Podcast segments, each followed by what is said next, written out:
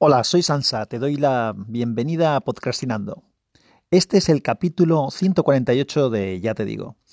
Y lo que te digo es que en este capítulo te voy a poner un audio de una entrevista que me hizo Pedro de Mosquetero Web en su programa Los lunes con Mosquetero Web el pasado lunes, creo que fue. lo estoy publicando con un poco de retraso respecto a la publicación original pero no he tenido mucho tiempo de, prepararlo previamente. Así que simplemente te dejo con, ese, con esa entrevista. Si eres de los que me sigues por aquí, pues hay cosas que evidentemente te sonarán porque igual son cosas que ya he contado por aquí en alguna ocasión. Igual descubres alguna otra cosa distinta. Después, tras escucharlo, pues también recuerdo que pues igual podía haber comentado algunos temas o haber hecho alguna explicación de, de asuntos que que podrían haber sido interesantes, pero bueno, pues eh, la verdad es que lo pasé bien, estuve entretenido con Pedro, Pedro gestiona muy bien este tipo de, entrevistas y bueno, si te resulta interesante, pues ahí tienes el, audio para, para escucharlo. Y si Dios quiere, mañana te contaré otra cosa y en un formato bastante distinto de lo de hoy. Un abrazo fuerte y que la fuerza te acompañe. Hola a todos, bienvenidos a un nuevo lunes con Mosquetero Web. Hoy tenemos con nosotros al gran Vicente Sansaloni. Muy buenas, Vicente, ¿cómo estamos? Muy bien, aquí estamos. Eh, bueno, lo de gran ya te he dicho por Twitter que, bueno, estoy, estoy en ello. ¿eh? Estoy viendo si perdemos peso y, disminuimos un poco de volumen en general. Vale, vale, pues luego hablamos de eso, porque ya sabes que aquí hicimos un monográfico sobre pérdidas de peso con, con Javier. Ese es de los que pude escuchar en directo, además. Así que luego, luego vemos a ver qué, te has propuesto este año, estos propósitos que hacemos. Muy bien, Vicente. Bueno, eh, bueno, primero preséntate. ¿Quién eres? Presenta un poco, dinos tus podcasts y estas cosas y luego ya tiramos un poco con la entrevista. Bueno, pues como has dicho, soy Vicente Sansaloni, alias Sansa, en Twitter arroba sansatweet. Y bueno, pues tengo, yo hace algunos años empecé un, blog que se llama Unicorn ST, pero que no le hice mucho caso. También eh, participé en algún otro también que ya está cerrado, que había uno que se llamaba Actualidad Google, que estuve también colaborando hace mucho tiempo, en la BlackBerry también. Y luego recaí en, en wintablet.info. Soy uno de los editores de wintablet.info desde hace bastante tiempo, no de los fundadores, pero sí de los, de los primeros desde hace muchos años. Y luego empezamos pues con los Hangouts, como sabes, que, se hizo podcast. Por eso no hace mucho que hice una reflexión de los podcasts que escuchaba, comentaba que, que no era consciente de que era podcaster porque como era en un proyecto coral, pues no, no lo asumí como tal. Luego sí que empecé un podcast que se llamaba igual que el blog, Unicorn ST, y más tarde me metí en el tema de Anchor por recomendaciones de un amigo, de Roberto Ruiz Sánchez, que tiene también un par de, par de podcasts, y empecé con Anchor y ahí tengo otro podcast que se llama Ya Te Digo. Así que tengo el podcast Unicorn ST, Ya Te Digo, y el de wintablet.info. Soy ingeniero, me dedico al, desde hace muchos años al sector del agua, las válvulas, las cosas estas para manejar el agua, tanto la que va por las calles como en las presas y las centrales hidroeléctricas y estas cosas. Y nada, pues aquí aquí estoy, como me has invitado a venir. Ya vine una vez para hablar de coches, que es otra de mis pasiones. Estudié ingeniería precisamente porque me gustan los coches. Y, aquí andamos. Pues eh, el capítulo de los coches, los motores eléctricos y los motores alternativos y tal, es el capítulo que más escuchas tiene. Bueno, miento, miento. Hay capítulos que tienen más escuchas, pero porque tienen mucho más tiempo. Pero es el que más éxito tiene con, con diferencia. Es el. Bueno, yo me lo pasé muy bien. Yo me lo pasé muy bien. Se, fue, fue bastante largo porque al final que estuvimos dos horas o una cosa sí, así. Dos horas. Recordar. Claro, no centramos mucho la temática y, hablamos de muchos temas, con lo cual pues también divagas, pero bueno, te yo creo que, tocamos un poco de refilón todo. Luego sí que ha habido algún comentario pues, en Evox, no sé si en, tú sabes que yo lo que hice también es publicar el, podcast también en mi, o sea que los escuchas, mira, te voy a pasar un día las métricas de las escuchas mías, porque habría que sumarlas.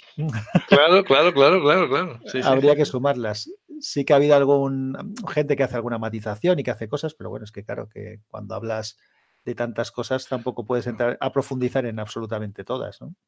Yo te puedo decir que ha habido gente que se ha puesto en contacto conmigo de diversos ámbitos que no tienen nada que ver con la tecnología ni nada y que les ha gustado muchísimo, que, que tanto tú como Carlos dices, joder, lo que sabían, me, ha encantado, me han aclarado un mogollón de dudas, incluso gente que decía, pues, pues, estaba yo ahí ya dándole vueltas a comprar un eléctrico y después de escucharles, pues creo que me voy a esperar un poquito, tal. Sí, no, eso en ese aspecto yo creo que es, que es prudente ahora mismo porque una cosa es por dónde van los derroteros técnicos y otra cosa es por dónde van los derroteros legales y legislativos y estructurales y demás. Y, va a haber bastantes cambios y no se sabe muy bien por dónde tirarán. Yo, me lo pasé muy bien. Además, me dio la oportunidad de, conocer a Carlos, que no, que no nos conocíamos, no habíamos coincidido. Y, muy bien, porque además ahora me he hecho, ya, ya lo contaré en un podcast mío, me he hecho súper fan del suyo. Así que guay, mola. Pues guay, guay. Esto es una de las grandes cosas del podcasting, ¿no? Conocer buena gente. Sí, no, yo a veces me pregunta la gente y digo, o cuando cuentas cosas de qué escuchas y dices, igual es un rollo, de, pero es que yo he conocido a mucha gente escuchando las recomendaciones de otros. Entonces, eh, pues a lo mejor a alguien le aburre que un día uno dedique un capítulo de su podcast a hablar de lo que escucha o de lo que recomienda, pero yo creo que hay mucha gente que solo agradece. Así que sí, sí, sí, está, bien esto de el boca a boca. Ajá. Y mm, bueno, comentas que eres ingeniero. Eh, ¿qué, ¿Qué estudiaste? ¿Qué ingeniería de qué? Bueno, soy ingeniero, hice ingeniería técnica industrial en la especialidad de mecánica, Luego ahí hay dos, derivaciones más y la que hice es la de construcción de maquinaria. Y después me pasé a la, superior, después de acabar la ingeniería técnica industrial. Allí continué con el tema de la mecánica porque era lo que me gustaba. Lo que pasa es que me di cuenta que era un poco. no me aportaba nada nuevo realmente. Y finalmente cambié a organización industrial, que es otra, otra variante que también es interesante. Y haciendo eso también hice un máster de ingeniería hidráulica, que es el mundo en el que estoy más metido a nivel laboral, y no acabé. O sea, se me quedé, me quedé, me falta un par de cosas y la carrera, o sea, y el proyecto de, de, la superior para tener el título de la superior. O sea que realmente soy ingeniero técnico industrial. No, no hice el otro, pero, pero nada, a esto me dedico, al tema del agua y demás. Muy bien. ¿Y cómo fueron tus inicios tecnológicos de pequeño? ¿Cuál, fue tu primer aparato que recuerdes así? Pues te voy a contar, porque además tengo esta temporada, bueno, temporada, yo no tengo temporadas en el podcast, pero en, la parte de Unicorn, que es donde hago los podcasts así un poco más largos, tengo bastantes cosas para hablar de, de, de hecho lo van a oír antes tus oyentes que los míos, de retrotecnología, de cosas de, de anécdotas, de... Se nota que nos hacemos mayores porque nos apetece contar historias, ¿no? de, Tallitas. Sí, a ver, te, cuento, mira, a mí me llamaban muchísimo la atención las calculadoras, que de hecho, con un otro invitado tuyo, creo que era Borja, de, sí.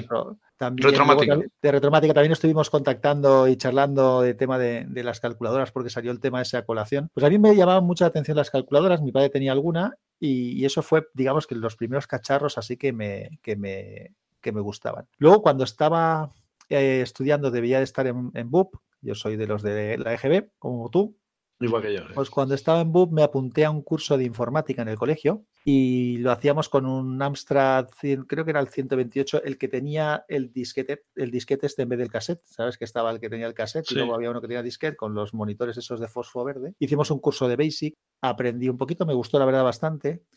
La verdad, eh, hay una cosa que siempre, que de vez en cuando mm, la, la pienso y es que probablemente es posible que hubiera hecho, que estudiara informática, pero mis padres no me compraron ordenador. Es decir, me apuntaron al curso de informática, hice el curso de informática, pero en aquella época que la gente se compraba el Spectrum o el Commodore o estas o el Abstract, eh, a mí no me compraron ordenador y yo creo que es porque tenían el temor de que me dedicara a jugar, que es lo que hacía la mayoría de la gente. El caso es que a mí, mm, aunque alguna vez vi cómo jugaban los amigos y jugué con algún amigo, lo que me atraía no era justamente el jugar. Y cuando tuve que elegir qué carrera hacer, em, pues el tema de la informática estuvo entre en la palestra. Yo siempre de pequeño quería ser biólogo, biólogo. Luego ya como el tema de ingeniería me gustaba mucho, como ya te he dicho, el tema de motores y demás, pues la ingeniería también me era una de las, posibilidades. Y informática estuvo ahí, pero me paró el no tener ordenador, que supongo que si hubiera hablado con mis padres y les hubiera dicho, oye, que yo quiero estudiar esto, pues me lo habrían comprado. Pero bueno, son esos derroteros que tiene la vida, que te llevan por un camino y no te llevan por otro, así que no tuve. Entonces seguí sin ordenador bastante tiempo y no sé, sería en segundo de carrera o así.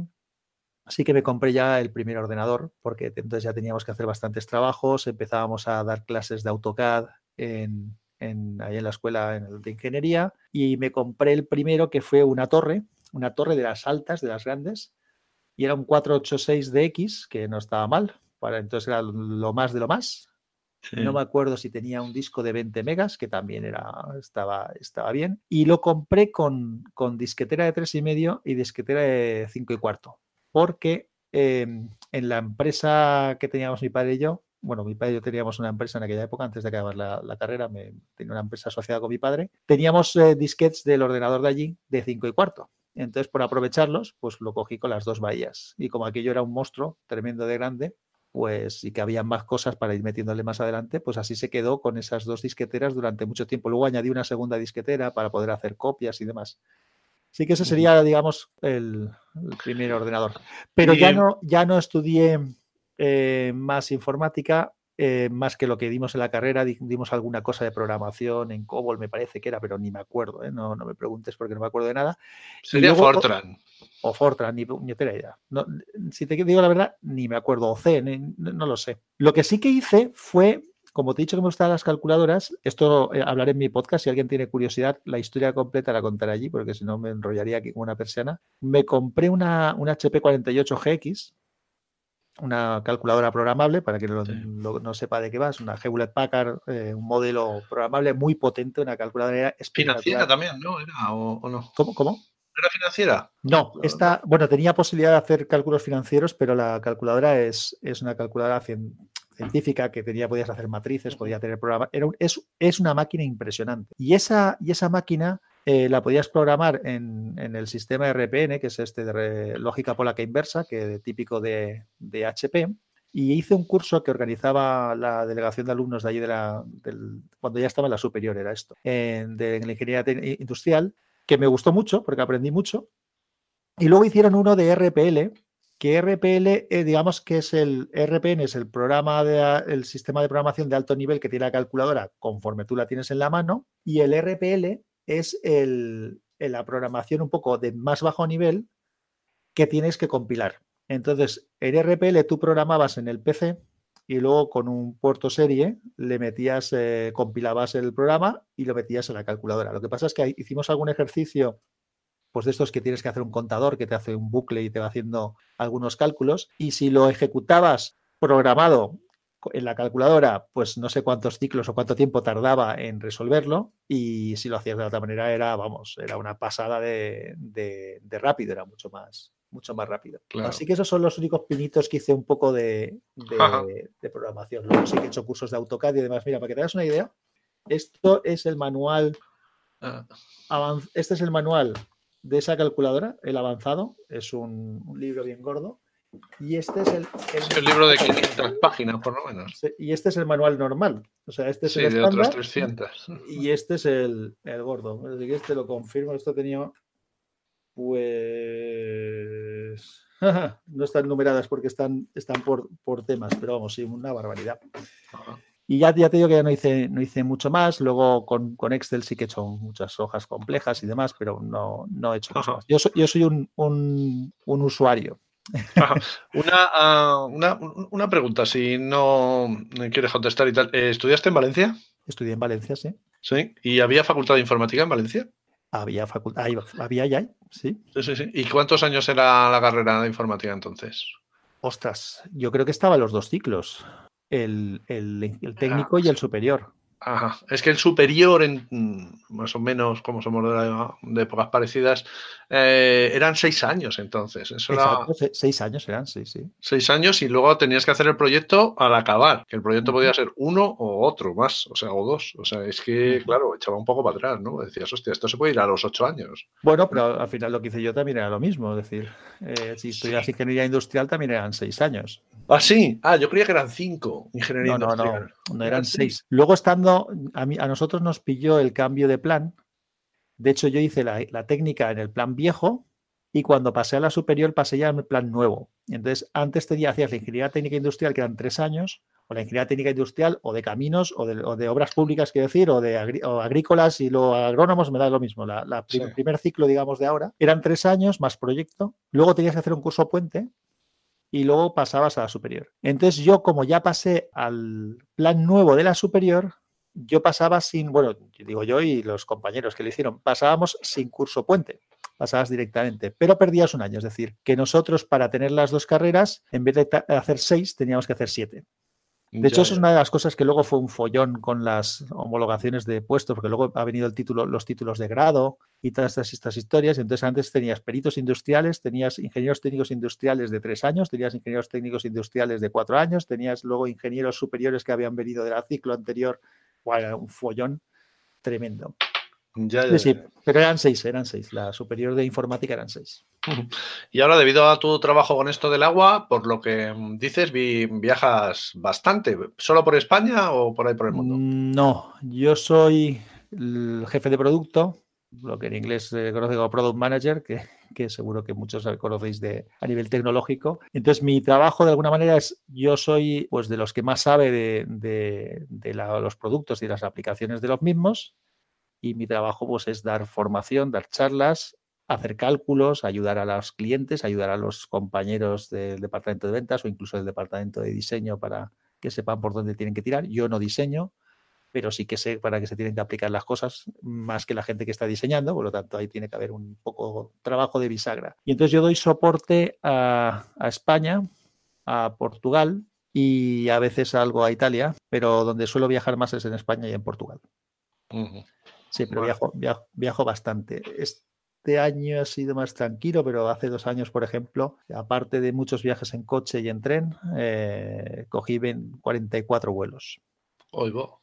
Sí, sí, una, broma. ¿Y cómo lo llevas? ¿Cómo, bueno, familiarmente, eh, ¿cómo, lo encajas bien? O... Es complicado, porque, porque al final mm, Claro, cuando mi mujer trabaja también, entonces además y no y tiene un trabajo que no es un trabajo con un horario de media jornada ni mucho menos, ella se dedica a la investigación y ah, creo que te lo, lo, comentamos en el programa precisamente que hablabas de la alimentación. Y entonces eh, es complejo porque cuando yo no estoy, pues ella se lo tiene que comer todo. Claro, ella tiene que irse por la mañana a trabajar, tiene que volver por la tarde, tiene que encargarse de los niños, de si tiene actividades extraescolares y demás. Entonces no es una situación cómoda porque sabes que estás cargando una parte de trabajo extra a tu pareja que, que no toca, aparte de la que por mucho que queramos ser modernos, ya asumen muchas veces más las mujeres que nosotros. Y luego, por, a nivel personal, pues también es, es cansado, porque, a ver, viajar, pues eh, la gente que estamos acostumbrados a tratar con mucha gente, pues al final te estás a gusto donde estés porque hablas con unos, tienes conversación, vas a cenar, vas a comer, vas a lo que quieras,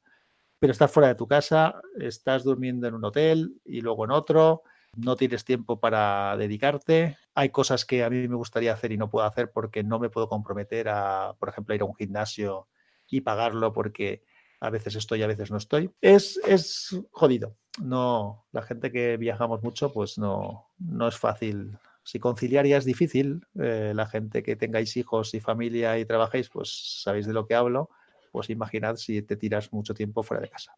Y ya hablando de viajes, ¿qué te parece si nos cuentas un poco cuál es tu mochila tecnológica? ¿Qué te llevas cuando vas por ahí?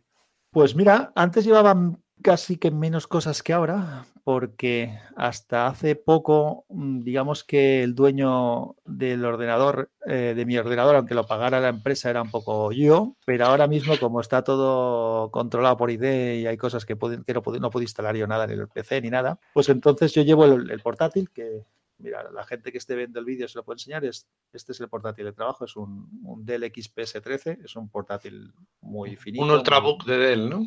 Sí, es un ultrabook de Dell con un, es un, un i7 con 16 GB de RAM, 500 GB de disco SSD, va, va, va muy bien. El equipo, la verdad es que va bien, la batería dura bastante, tiene una pantalla de 4K o no sé qué salvajada que no sirve para nada. Es táctil la, es táctil la pantalla, pero no tiene lápiz. Entonces, por ejemplo, yo antes que, ese, que es el que estoy, con el que estamos, con el que estoy emitiendo ahora, tengo un, un ThinkPad X de X230T, que es un convertible, es un clásico. Un Lenovo, un Lenovo ThinkPad convertible de los que le giras la pantalla, la tumbas. Ese era el ordenador que tenía en el trabajo anterior.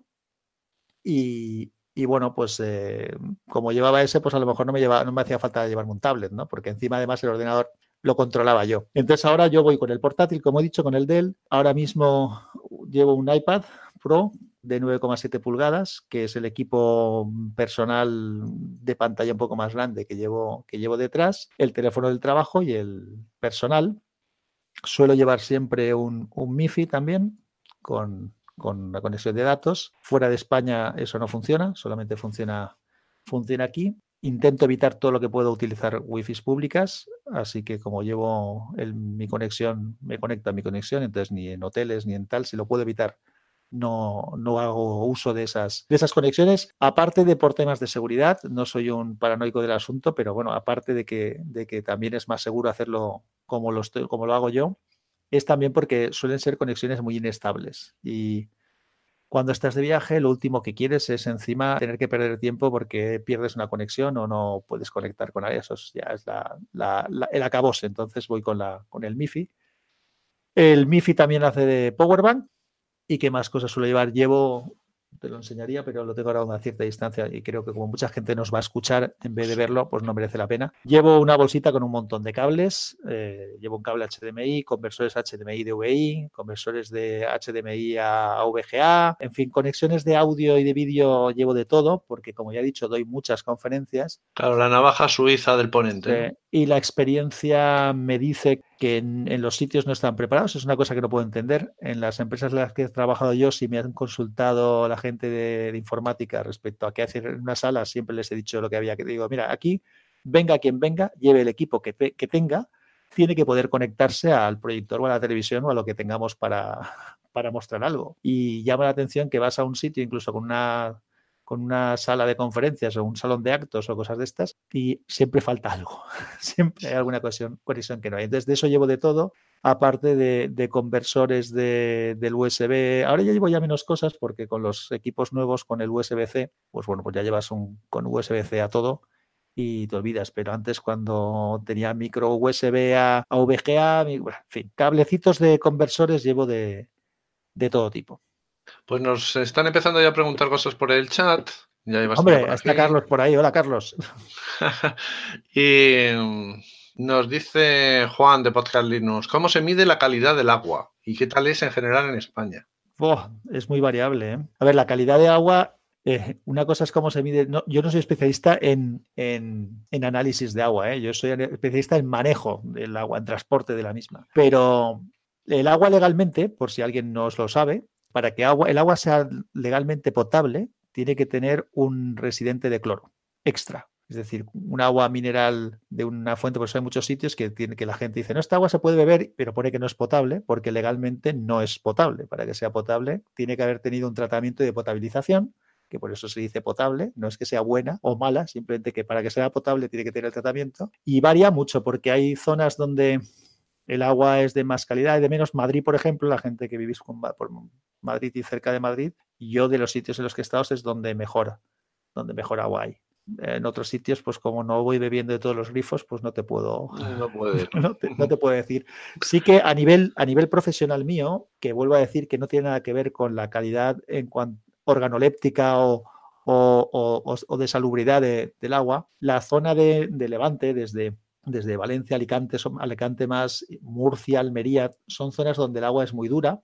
El agua, agua dura quiere decir que tiene un contenido en cal elevado y eso lleva a muchos problemas de, mantenimiento de equipos porque pues hacen deposiciones y eso pues es un problema. Tanto dentro de las casas, que lo habréis visto la famosa, los famosos anuncios estos de las resistencias de las lavadoras, ¿no? pero también en, en lo que son las conducciones principales. Pero bueno, en, en España el agua no es demasiado, demasiado mala y lo que hay es bastante, bastante nivel tecnológico en, el manejo del agua. Las compañías de agua españolas son muy potentes a nivel, a nivel mundial. ¿eh?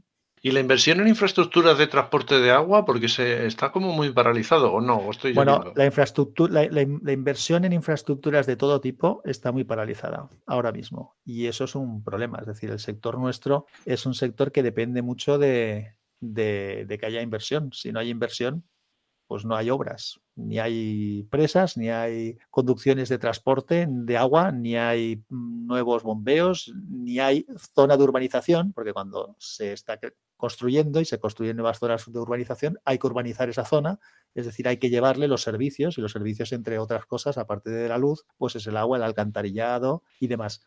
Eh, por si alguien tiene curiosidad, ya que ha preguntado alguno, eh, en lo que me dedico yo, no nos metemos dentro de, las viviendas, es decir, trabajamos todo lo que son equipamientos desde, desde la presa, o sea, válvulas, te hablo de válvulas de a lo mejor de 4 o 5 metros de diámetro, un monstruo, hasta, hasta las que veis por la calle cuando abren una zanja, pero no dentro de las casas. Somos muy discretos y respetamos la privacidad. ya, ya, ya. Entonces, en España no, no, se están construyendo, digamos, nuevos pantanos, nuevas presas, nuevas... No, bueno, hay alguna cosa que se está haciendo, siempre se está haciendo alguna cosa, pero el ritmo, el ritmo dista mucho, ya no de ser óptimo para el negocio, sino dista mucho de ser el ritmo normal. Pero es que es normal. ¿Cuántos años llevamos sin presupuestos? Claro, Tú ahora vas a una administración pública, que son los que sacan los proyectos de, infraestructura hidráulica, y, vamos, están desesperados porque no, no hay pasta. Sí que se ha hecho alguna cosa en regadíos, ha habido muchos años en los que se ha invertido mucho en, en, desalación. España es líder mundial en tema de desalación, con todas las pegas que se le quieran poner, pero es una tecnología que este país domina y, exporta a, otras, a, otros, países y hacemos muchas obras, no nosotros solo, sino que las, las grandes ingenierías españolas hacen obras en otros países, pero ahora mismo la parada de presupuestos supone que no hay infraestructura y eso es una putada. Nos pregunta por aquí Diego, dicen que si es cierto que por las tuberías del canal de Isabel II se pierden cantidades abismales de agua que terminan desperdiciadas. Pues hombre, el canal de Isabel II no es justamente un ejemplo de mala, de mala gestión. Lo que, es, lo que es cierto es que en las redes de agua en general eh, hay un, de hecho además eso está estudiado, hay una serie de lo que se llama el rendimiento, que es que hay una parte de fugas que se consideran. Tened en cuenta, porque eso es una cosa que yo cuando doy charlas explico mucho. Yo como he trabajado en distintos sectores, eh, cuando das una charla y hablan de, se habla de este tema, yo siempre insisto en que se asume que hay un nivel de pérdidas porque tradicionalmente la pérdida, una pérdida, bueno, tradicionalmente no, a nivel práctico una pérdida en agua, salvo que sea muy grande, no suele ser problemática. Primero porque no es un recurso excesivamente caro y luego porque no es peligroso. Nadie se plantea una red de gas que pueda asumir pérdidas. Entonces, claro, el asumir que puedes tener pérdidas es un tema de coste. Y de hecho, eso, eso está estudiado. Es decir, tú tienes una curva del coste de mantenimiento y una curva del coste de las pérdidas. Entonces, hay un punto donde eso se cruza y a partir de ahí hay que reparar y por debajo de eso es más caro. Aún así, tengo que decir que la mayoría de las empresas de aguas serias que hay en España tienen planes de renovación muy importantes. Están trabajando, trabajan mucho en mejorar el rendimiento. Se ha hecho mucha inversión en los últimos años y se sigue haciendo alguna cosa, pero como he dicho, a, pequeño, a pequeña escala, en mejorar el rendimiento de las redes. Y en algunos sitios han hecho auténticas maravillas, porque, claro, la pérdida de, de agua no solamente es una pérdida de un recurso que es importante, es una pérdida de rendimiento de, de la propia compañía, porque ha metido un dinero en ese agua que, como he dicho al principio, es agua tratada, es decir, ese agua se ha cogido bruta en un sitio y se le ha metido energía, se le han metido productos químicos, se ha podido, puesto, se ha hecho una, se ha metido por una infraestructura de transporte, todo eso son costes que, que se le añaden a ese agua y si la, la pierdes, pues estás tirando esa energía, estás tirando ese, tratamiento, estás tirando esas horas de trabajo de gente, o sea que, se está trabajando bastante en mejorar. Y aunque hay mucho trabajo por hacer aún, porque hay mucha infraestructura antigua, tened en cuenta que el canal Isabel II, por ejemplo, que comentaba Diego, es una empresa centenaria, o Aguas de Valencia, aquí en Valencia también tiene parte de la infraestructura en el centro histórico de la, ciudad que, de vez en cuando sacan alguna tubería que tiene más de 100 años. Entonces, las infraestructuras que tienen tantos años, las tecnologías de entonces no son las de ahora y el estado de conservación pues tampoco puede ser el mismo. Pero no puedes levantar toda la ciudad cada dos días, a pesar de que vemos muchas cosas que están levantadas, pero eso es una parte ínfima de la red de los miles de kilómetros de tuberías de, que hay por ahí enterradas. Nosotros en el instituto hemos tenido tradicionalmente una fuga de agua, al parecer enorme, pero costaba tanto localizarla y el instituto es tan grande, habría que haber levantado ahí, haber hecho una obra de ingeniería brutal que no se arreglaba. Sí, no, lo que pasa es que si, sí que sabes que tienes, perdona, que tienes una pérdida y sí que hay medios para localizar. Claro, vosotros si era una cosa interna de una instalación privada vuestra, pues entonces es más complicado, pero las compañías sí que lo hacen. ¿eh? Por eso que estoy diciendo, porque mejoran el rendimiento. Hace años que lo que se ha hecho es sectorizar la red, hacerla en pequeños trozos para tenerlos más controlados también hay, y esto si quieres, comento temas tecnológicos aplicados A, la... Sí, sí, comenta lo que tú quieras. hay, una serie de, equipos que, en los últimos años se está usando mucho. Todos sabéis lo que es lo del IoT, ¿no? De Internet of Things. Antes de que el Internet of Things tuviera la parte, la I de Internet, sí que tenía una C de conectado, por decirlo de alguna manera. Y entonces, desde hace tiempo que existen equipos que son lo que se llama un correlador. Un correlador es un equipo que detecta fugas y lo hace mediante ultrasonidos. Entonces lo que hace es lanzar una señal, esa señal vuelve.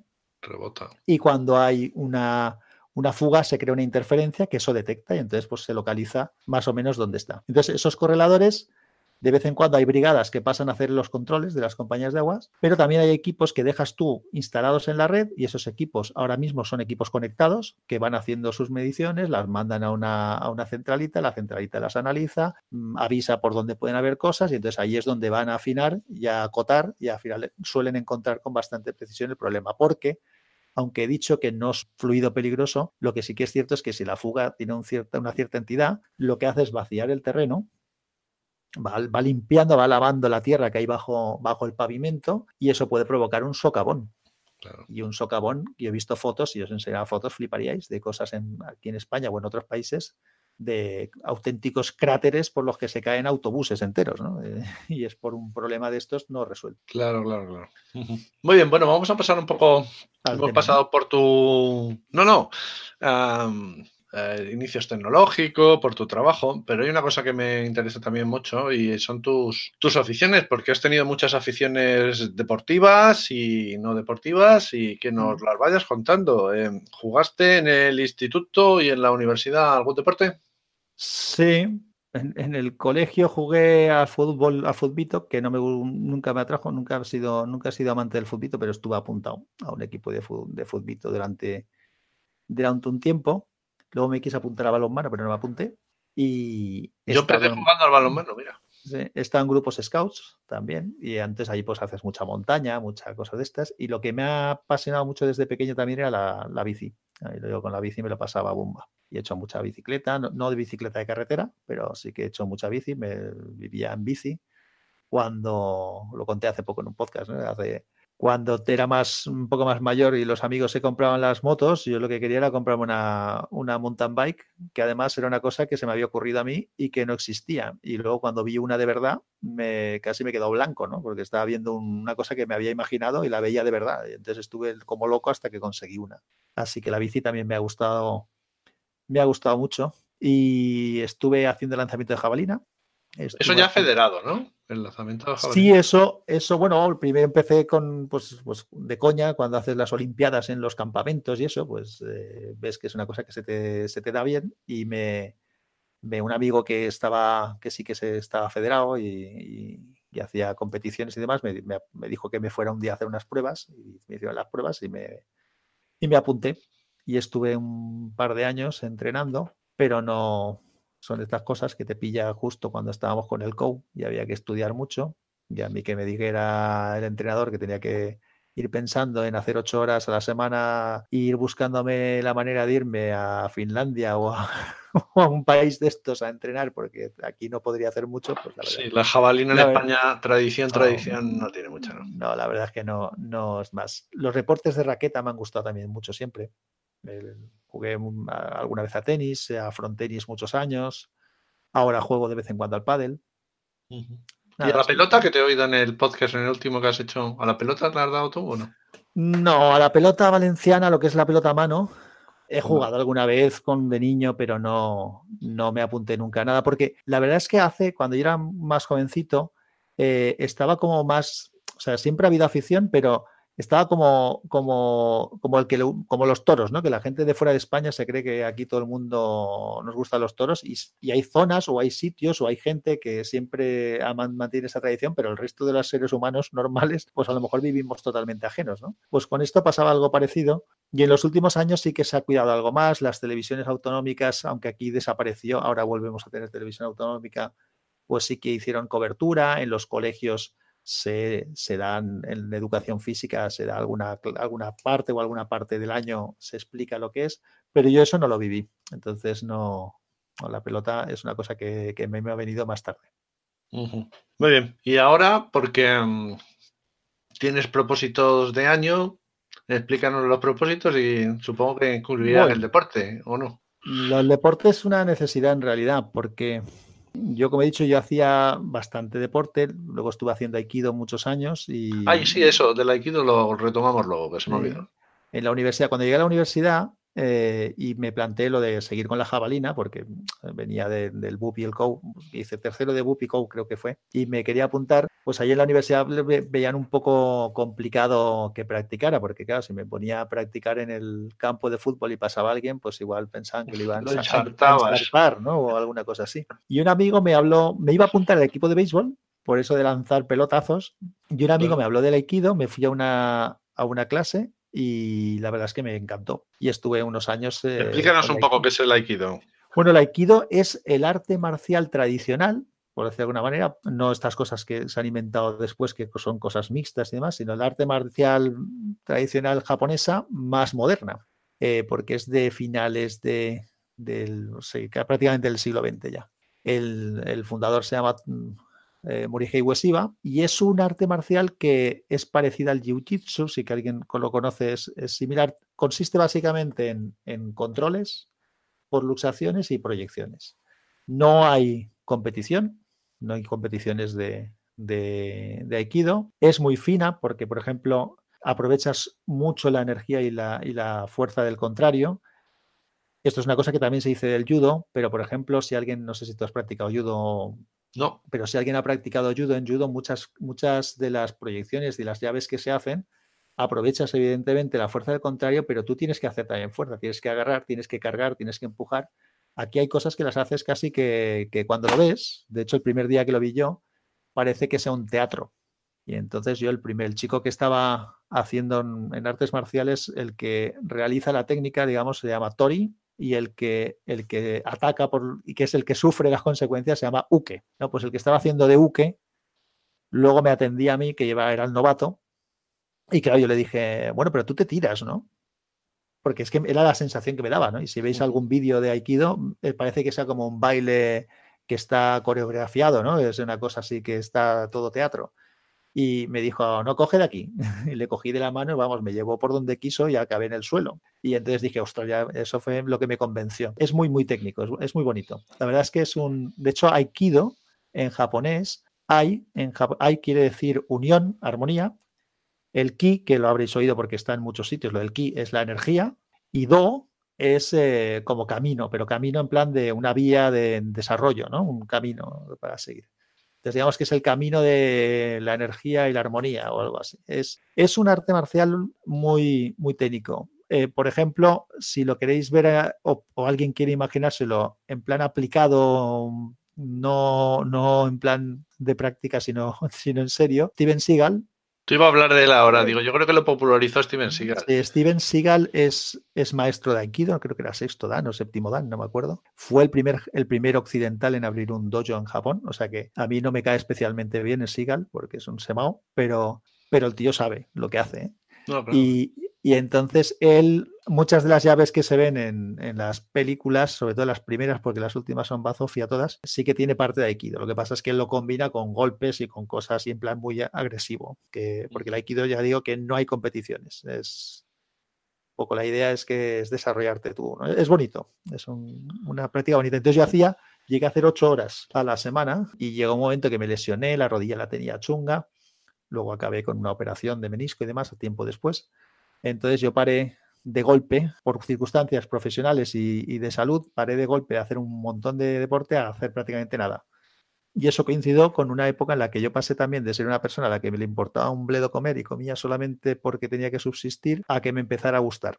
Y es una combinación que no es, agradable. Y como ya he dicho que viajo bastante y a pesar de que sí que he mantenido ah, la práctica de algún deporte, no lo puedo hacer con toda la regularidad que querría, pues entonces eso hace que, que uno tenga, pues hombre, yo peso, ahora mismo pesaré 108 kilos o 109 kilos, mido un 80 digamos que yo con, un, con un, aspecto de estar eh, casi enfermo de flaco, peso 80 kilos, no puedo pesar mucho menos. Entonces, pues yo estaría bien con 85, 88. 106 o 107 o 108 es too much. Entonces, eh, no me viene nada bien el tener que estar tantas horas sentado o en un despacho o en un avión o en un coche y lo que hago es pasear, por lo de los propósitos, o sea, eso ya lo hago desde hace algún tiempo sí que me levanto e intento pasear todos los días un rato como mínimo. Juego al pádel los, las semanas que estoy aquí en Valencia y lo que me falta es recuperar algo que empecé a hacer hace algún tiempo, que era eh, Tabata, que son ejercicios de alta intensidad que puedes hacer en cualquier momento, no necesitas ninguna cosa y, en poco rato pues quemas bastante. Y eso lo puedo... has dicho que se llama Tabata. Tabata.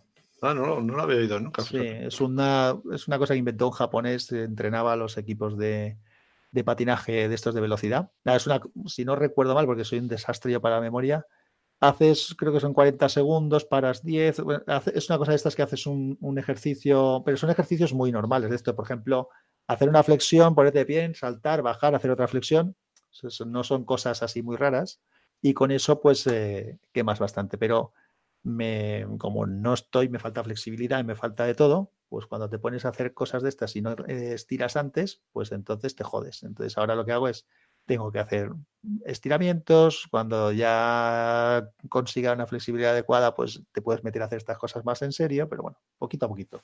Sí, estirar antes y después es fundamental. Eh, hagas lo que hagas.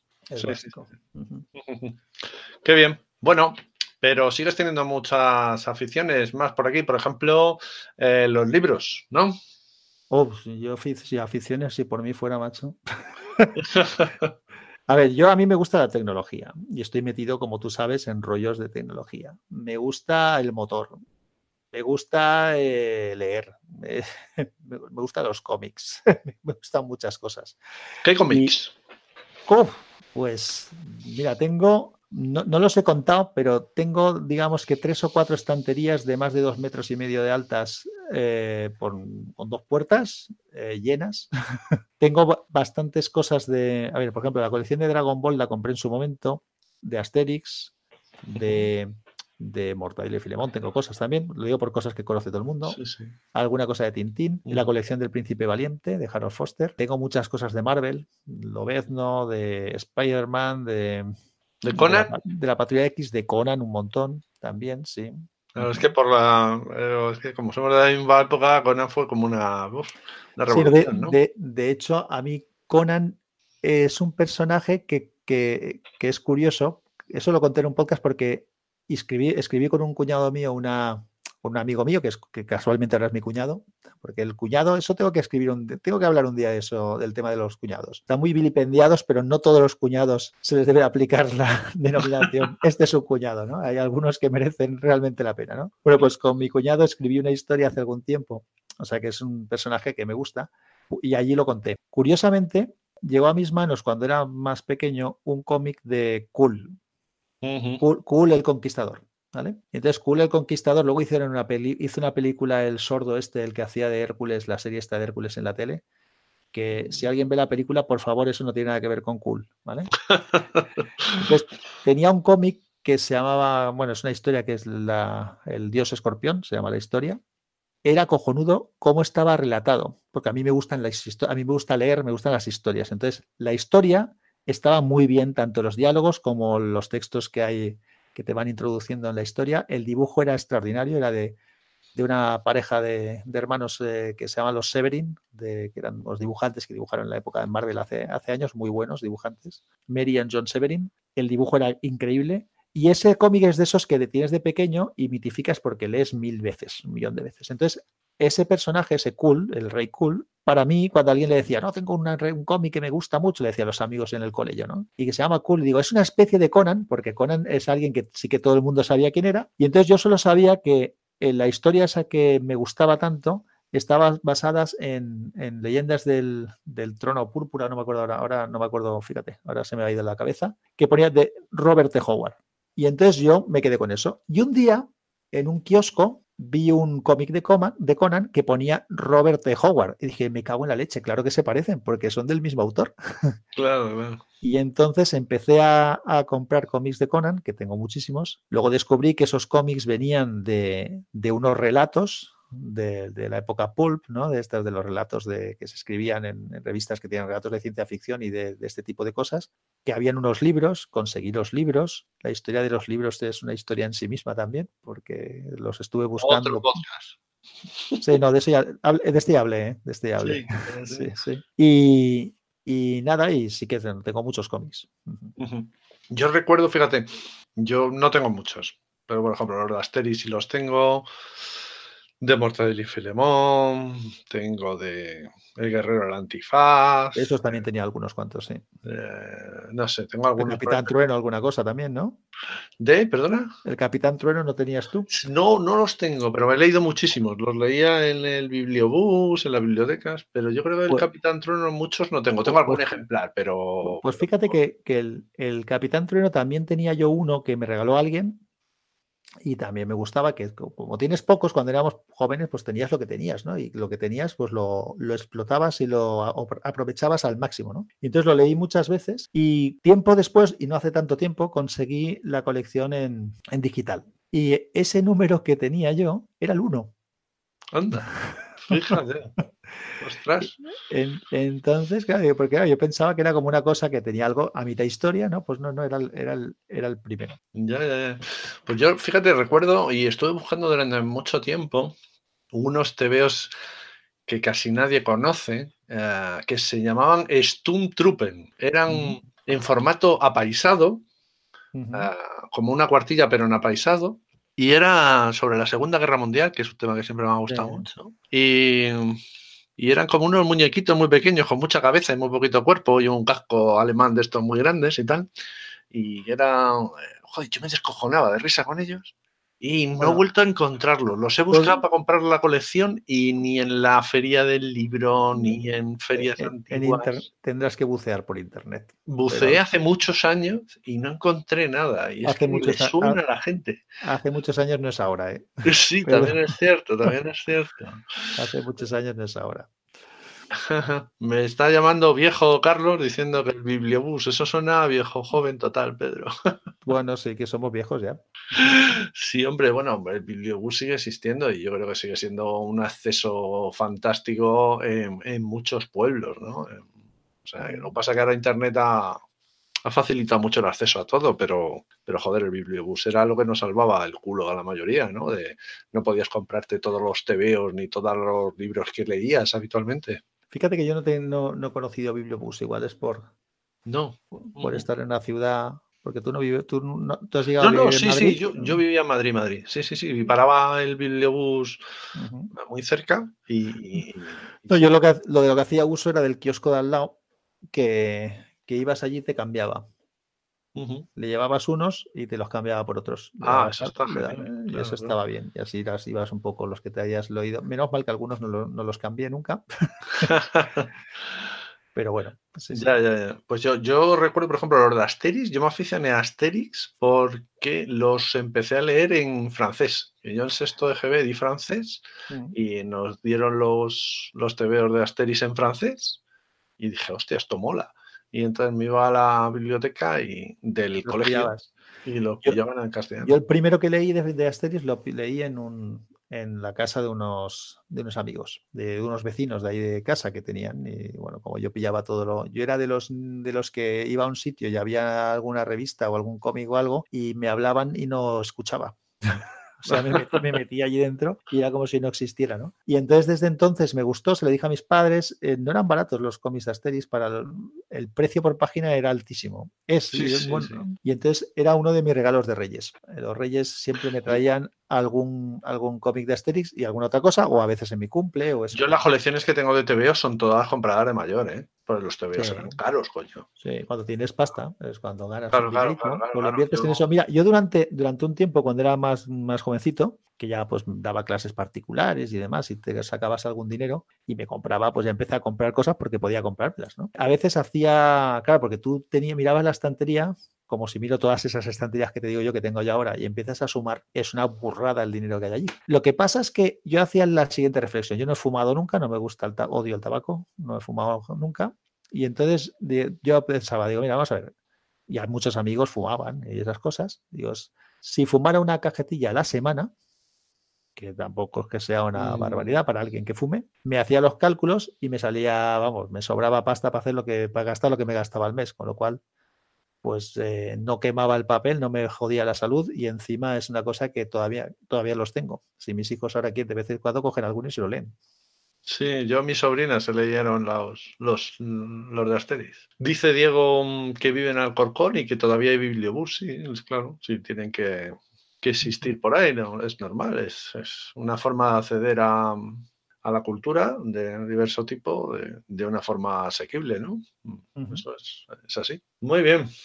Bueno, pues hablando de libros, mira, ya te cuento como primicia. Tengo que hacer un podcast, pero de primicia. Estoy pensando en hacer un club de lectura asociado a un podcast. De tal forma que la gente que se apunte al grupo, eh, bueno, no todos los que se apunten tienen que leerse el mismo libro y tal, pero bueno, los que decidan leer el mismo libro ah, cuando termine, cuando se fije un periodo de tiempo para acabarlo, Hacer la ah, tertulia, ¿no?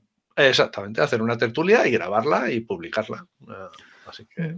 Está bien, eso lo, mi compañero Rafa de, de Sí, Sospechosos lo he Habituales leído. ha sacado hace poco uno, ese es el Lo Leído, que le sugería el nombre, por cierto, Sí, sí, sí, es verdad. Que, que va de eso, ¿no? Un poco cuenta, lo que pasa es que lo hace, hace la tertulia consigo mismo, ¿no? De- Claro. Como el, como el Bueno, en, pues en Wintable ya tenéis también a, sí, a, a Moisés, ¿no? Sí, Moisés Cabello, que tiene el de Brevecast, que lo que hace es que cuando se lee algún libro, luego hace una reseña. Yo siempre lo he dicho, no me cansaré de recomendarlo. Las reseñas de Moisés son acojonantes porque en cuatro minutos te. Cuando lo has oído dices, no puede ser cuatro minutos, todo lo que ha dicho. Sí. Y además lo dice pausado, no lo dice a prisa ni nada. Es, lo hace muy bien, tiene una capacidad de síntesis acojonante. Ajá. Sí, sí, sí, sí. Pues me parece una idea buena, Pedro. No, Sí, vale. sí, Bueno, a La ver verdad es que yo he de confesar que últimamente leo poco libro porque no me da la vida para leer y escuchar todo lo que tengo que hacer. Entonces, pues claro. Claro. Yo estoy intentando. mm, Solo me faltaba me- meterme en líos de asociaciones y demás, ¿sabes? Para acabar de, acabar, Sí, acabar sí, de ya arreglar. para, para rematar tu tiempo, ¿no? De, de hecho, hoy teníamos, tenemos los lunes reunión. Bueno, no lo hemos comentado antes, pero eh, estoy liado en la, en la asociación podcast, en la junta directiva. Y los lunes normalmente hacemos una reunión breve para comentar un poco cómo va todo lo que tiene que hacer cada uno, ¿no? Y hoy, como estoy aquí contigo, me he librado. Te la estás saltando, ¿no? Sí, bueno, ya me la habré saltado. Espero que ya me la haya saltado, porque si todavía están con ella, alguno estará cabreado. ya, ya, ya, ya, ya, ya. Yo, yo es que sí que quiero mm, empezar a leer un poquito más, porque, mm, vamos a ver, leer, leer, es que luego también decimos, eh, cada vez leo menos. En realidad, yo creo que cada vez leemos más. Lo Sí, pasa lo que no lees es libros. Exacto, exacto. Cada vez leemos más, porque yo me estoy horas eh, pues leyendo cosas fundamentalmente tecnológicas, ¿no? Ujú. Y, y quiero retomar un poco la lectura y bueno, poco a poco lo voy haciendo y creo que lo voy consiguiendo, lo voy consiguiendo. Además me compré el Kindle Oasis y bueno, pues me está gustando bastante. La verdad es que el, el aparato no es lo importante, lo importante eres tú y tus hábitos, pero bueno, que tenga la pantallita un poquito más grande. que los, los- los alicientes ayudan. Sí, sí, sí. Está... Yo, yo, aunque ya sé que la gente me criticará, eh, pero yo leo en el teléfono. Y te explico, y te explico por qué. El, el primer acercamiento a la posibilidad de leer algo en formato electrónico fue, mm, yo no tenía libro electrónico, te- te lo- me lo tenía que comprar, pero claro, sí que tenía el tablet y tenía el teléfono. En aquella época tenía un Samsung Galaxy Tab, el primero, el de 7 pulgadas, el que era también teléfono, que el primero que salió. Todavía lo tiene mi madre, por cierto. Eso estará en Joder, pues Android. bueno no, sé, en- no sé en qué Android estará, pero vamos, todavía lo tiene mi madre. Y leí ahí y luego me compré un, porque entonces tenía un, creo que tenía un Nexus One entonces. Me compré un Samsung Galaxy S2 que tiene una pantalla AMOLED ya muy buena Y la primera vez que se me ocurrió leer con la pantalla, probé el poner la pantalla en negro y las letras en un color verde así suave, bajito. Entonces, como podías controlar el brillo, y yo muchas veces leía de noche en la cama, pues así no molestaba a mi mujer. Y claro, en el tablet, que es como lo hacía hasta entonces, los tablets tienen retroiluminación. Y esa retroiluminación, aunque pongas el fondo en negro, se nota un brillo. Y el teléfono era acojonante, porque en el teléfono solamente ves las letras, todo lo demás no existe, es, forma parte de la oscuridad. Y me acostumbré a leer así, he leído un mogollón así, no he apreciado ningún cansancio especial eh, de hacerlo, supongo que indudablemente no voy a decir que eso sea mejor que leer en un, en un papel o en un libro, en un ebook. Lo tengo clarísimo que va a ser mejor. Pero como no lo tenía, pues me acostumbré. Luego le regalé uno a mi mujer y mi mujer es la que lo usa. Y la verdad es que no me he leído aún ningún libro en él, porque al llevar el teléfono lo llevo siempre encima. Y el otro sería un cacharro más a añadir que bueno, que si en algún momento eh, veo que me hace falta, pues igual lo incorporo, ¿no? Pero de momento lo, me funciona, me funciona así más o menos bien. Muy bien, pues em, ¿qué te parece si empezamos ya con el Technolary Test? Como gustes. Pues vamos allá. Alguna cosa creo que ya le hemos ido descubriendo. Sí, sí, eh, más, de una. Pero bueno, ¿qué móvil personal tienes ahora? Personal tengo un Galaxy Note 8. ¿Y qué tal? Muy bien, estoy súper contento con él. La única pega que tiene, pero bueno, que es llevable, es lo de la duración de batería. Sería ideal que durara más, pero es que el teléfono que tenía antes duraba mucho menos que este, con lo cual estoy mejor que estaba. O sea que, que muy bien. Y en el trabajo me dieron un, un Huawei P8 Lite y como tengo que ir con los dos, esto también lo conté, quería un teléfono más pequeño para no ir con dos. El Note 8 es un teléfono grande y acompañado, el, aunque el, P8 Lite no es un teléfono excesivamente grande, pero sigue siendo grande para llevar dos. ¿no? Entonces, al final compré un, un iPhone SE, ah, un SE, que es el teléfono más pequeño decente que, que podía encontrar. Y entonces, pues nada, conseguí uno de segunda mano y ese es el teléfono de trabajo que combino los dos y estoy contento porque la verdad es que el tamaño, cuando manejas este, te lo metes en el bolsillo y ni lo notas, te replanteas a veces si, si hemos hecho bien o mal volviendo a hacer crecer las pantallas. Las pantallas, ¿no? El, iPhone SE, el que ha, decidido Apple volver a sacar a la venta en Estados Unidos. Bueno, no, no es exactamente así. Lo que ha hecho Apple es sacar a la venta en Estados Unidos restos de stock cosa que me habría gustado que hubieran hecho aquí, porque yo fui a alguna Apple Store por, porque estoy convencido que tenían, pero es que no los tenían a la venta, los cabrones, los tenían escondidos, no sé dónde los tenían, y entonces yo habría comprado uno muy, muy a gusto si lo hubiera pillado, pero, pero nada, desaparecieron. Y ahora lo han sacado rebajado de precio, yo ya tengo el mío, así que que lo vendan en Estados Unidos si quieren. ¿Y la dicotomía está Android-iOS? ¿Cómo lo llevas? Bueno, yo lo llevo bien porque yo si tengo que si tuviera que elegir uno solo, elegiría Android, lo tengo muy claro. Pero como en el teléfono del trabajo lo tengo controlado con la empresa y rollos de estos, pues tengo lo mínimo y para lo que tengo va bien. Y entonces no necesito más. Ahora eh, tengo el iPad también y, por ejemplo, está, mira, te pongo un ejemplo muy claro. Cuando estábamos cenando hoy, mis hijos querían ver una película que tenían un USB yo no la evidentemente no, daba tiempo a verla, pero querían empezar a verla porque además mi hijo la había visto y quería que la viéramos nosotros y tal. Entonces he cogido el Note 8, le he puesto el adaptador USB-C, USB-A, le he enganchado el, USB donde tenía la película, la he puesto, he replicado en el Chromecast la pantalla del teléfono y mientras cenábamos lo teníamos puesto en el tele allí. Eso con el iPad o con el, con el iPhone, imposible. Versatilidad.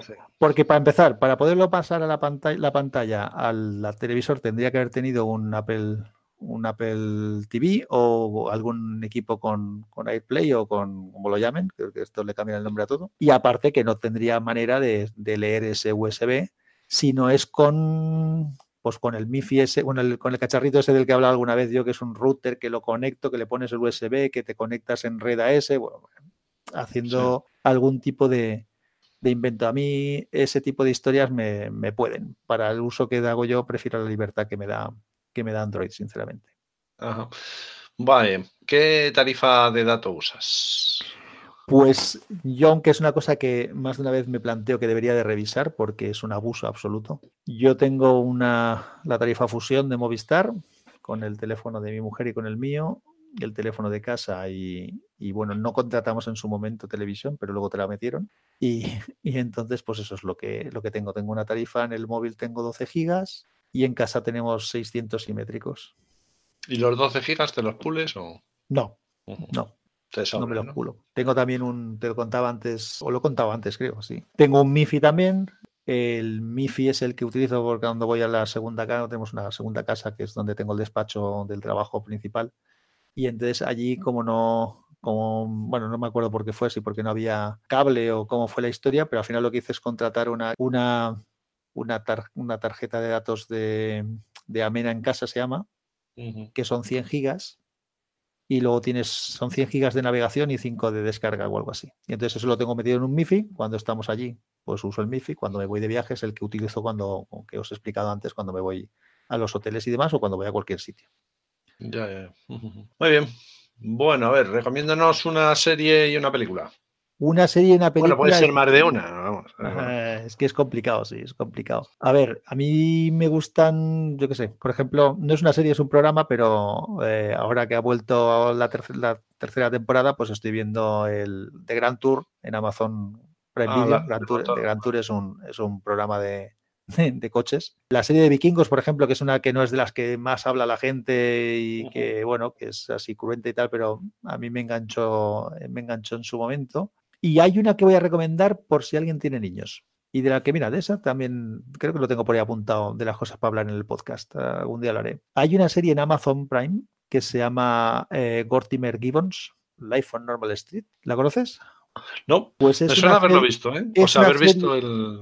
Sí, es una serie de. Pues nada, es una calle donde viven unos, un grupo, el típico grupo de amigos, que pues una chica es muy lista, el otro hace muy no sé qué. La típica serie de niños que son una panda, ¿no? y, eh, y, siempre pasa alguna cosa así como excepcional, incluso mágica, eh, pero es muy, muy fresco. O sea, para los, es, es, interesante porque a los chavales les gustó. Fíjate que tengo uno que tiene 11 años y el otro tiene 7, recién cumplidos ambos y les gusta a ambas dos edades. Y la verdad es que a nosotros, a mí también me parecía que estaba entretenido. O sea, que, si tenéis niños y no sabéis qué ver y queréis ver alguna cosa, pues esta de Gortimer Gibbons, eh, recomendable. Ajá, muy bien. Y, una peli, y una peli, pues coño, el peli es complicado porque hay tantas que me gustan. Como a mí me gustan las historias eh, leídas, mm. vistas o lo que sea. Pero mira, por ejemplo, me viene a la cabeza, por también no de hablar de películas de las temáticas que me gusta a mí leer o ver, sino de algo distinto. Por ejemplo, Peligrosamente Juntos. ¿La conoces? De Robert Redford y Debra Winger es una película de abogados y rollo. Es una película que me gustó y además me gustó mucho por la relación entre ellos dos que te la, que te la crees. Eh, hay una química ahí entre estos dos que te la crees. Otra película que me gustó mucho, dos películas que me gustaron y que vi en el colegio, que me las pusieron en el colegio en algún día que, yo que sé que algo pasaría que pusieron por esas cosas que a veces te pone una película en el colegio, ¿no? Sí, sí, sí. Pues yo una Veredicto Final, otra de abogados también, de Paul Newman. Esta no me suena. Pues esas, si no la has visto, esa la tienes que ver. Es, de, es una película de Paul Newman, Veredicto Final. Es, que me, extraña porque de Paul Newman yo creo que lo he visto casi mm, todo. Pues es buena. Y luego hay una película que vi también en el, el cole, no la había visto, y que luego he visto muchas más veces y que me parece una pasada de película, que es El Gran Dictador. El Gran Dictador, eso es de Chaplin. De, Charles Chaplin, sí, sí. Muy bien. Fíjate, yo en el colegio recuerdo una anécdota muy curiosa. Nos pusieron Alien, el octavo pasajero. Vaya. Una pasada y tal. Y macho, todo el mundo callado allí. Viendo allí las escenas fuertes y tal. Termina la peli. Nos ponen un documental de, de animalitos. Sale un león que ataca una gacela y todos allí gritando ¡Ah, qué asco! No sé qué digo. Hostia, acabamos de ver cómo le revientan el estómago a un tío y sale un bicho. Pero, es que no hay nada más, no hay nada más cruento que la realidad.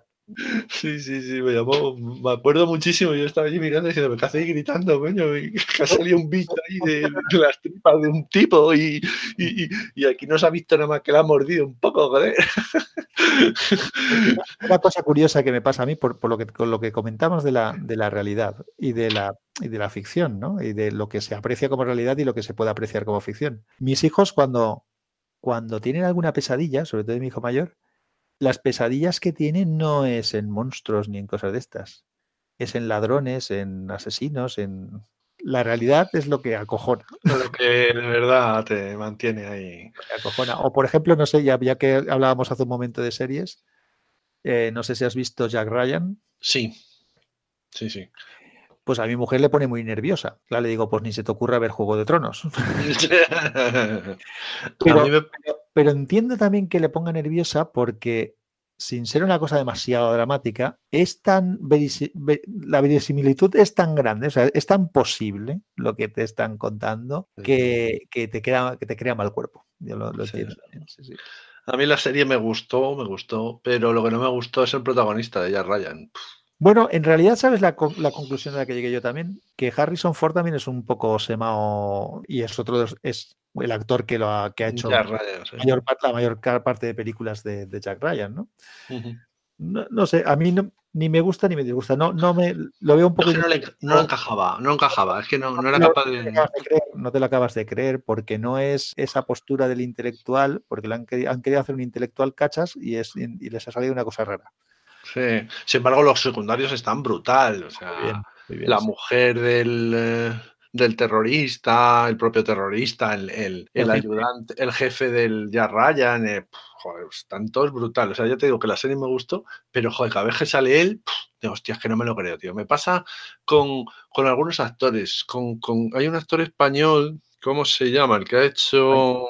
Muchos que no me creo yo. Joder, que está muy de moda, jovencito, sí, así que está fuerte y tal. Bueno, no sé. Ah, ese, Mario Casas. Mario Casas. Pero ni me lo creo, ni la voz, ni él, ni la actuación, ni nada. nada, nada, tío. Es que no, no, no, me da igual en qué película le vea, es que no le encajo. Es que digo, joder, no, no, no, no, no, no soy capaz de creérmelo. Bueno, eh, ¿algún libro o algún cómic que nos quieras recomendar? Pues bueno, yo con en libros ya he dicho a mí todo el tema de lo que es fantasía heroica me encanta. El Señor de los Anillos, luego la, la propia pues, canción de Hielo y Fuego de, de Sí, pero que no tenéis el último libro todavía, los fans. Todavía no, bueno, ha salido uno hace poco. Ha sido uno, uno, hace poco, sí, que todavía no he empezado a leerlo, lo tengo, pero todavía no he empezado a leerlo. Para la gente que sea, que me, entiendo que muchos serán del rollo nuestro, que le guste Star Wars y estas cosas, yo tengo un montón de novelas de Star Wars.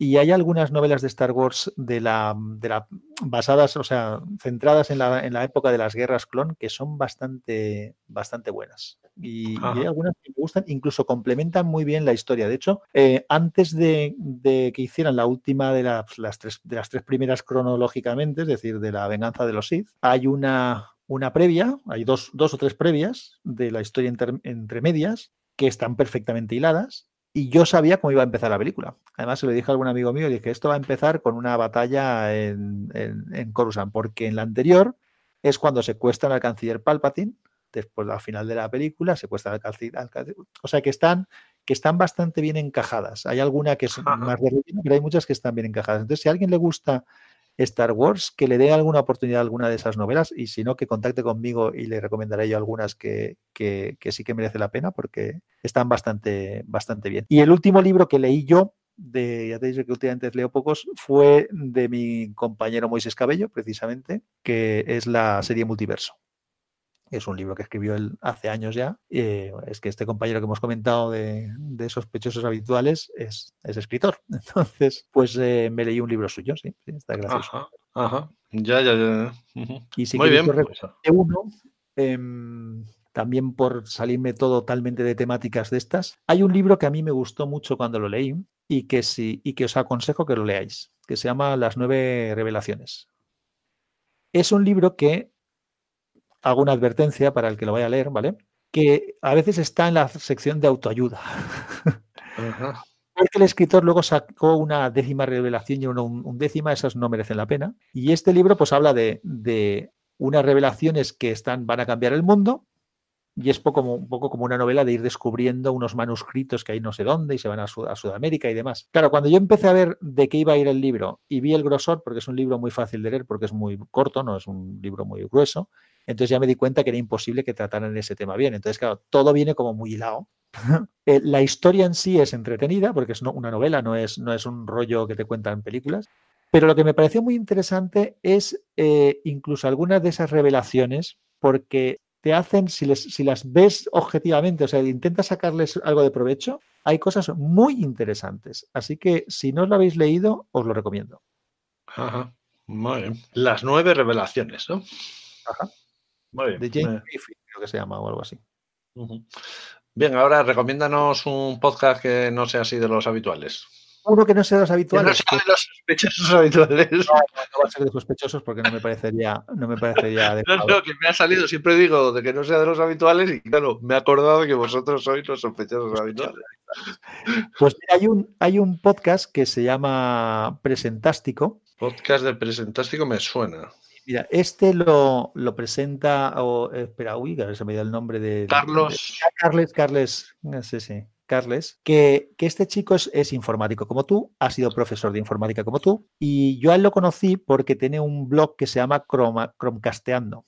Cuando yo empecé a usar el Chromecast y tal, él tenía un blog que hablaba de, de trucos para el Chromecast y toda la historia, y entonces yo seguí el Chromecast, luego me enteré de que tenía el, el podcast este y lo escuché, y es, el presentástico habla, o sea, habla de hablar en público, ¿no? De, de hacer presentaciones y de, y de hablar en público. Y si quieres otro, pues mm, tengo otro colega que se llama Eduardo Martínez, que, que tiene un podcast que se llama Ensuizados, él vive en Suiza, y Ah, sí, cuen- de este este me han hablado, me habló Gabriel. y cuenta, no, Gabriel te habló de otro. No, me habló, me habló del de Suecia y también me habló del de Suiza, yo creo. Ah, vale, porque, porque el de Suecia sí que lo entrevistaste tú, Sí, pero el de Suiza no.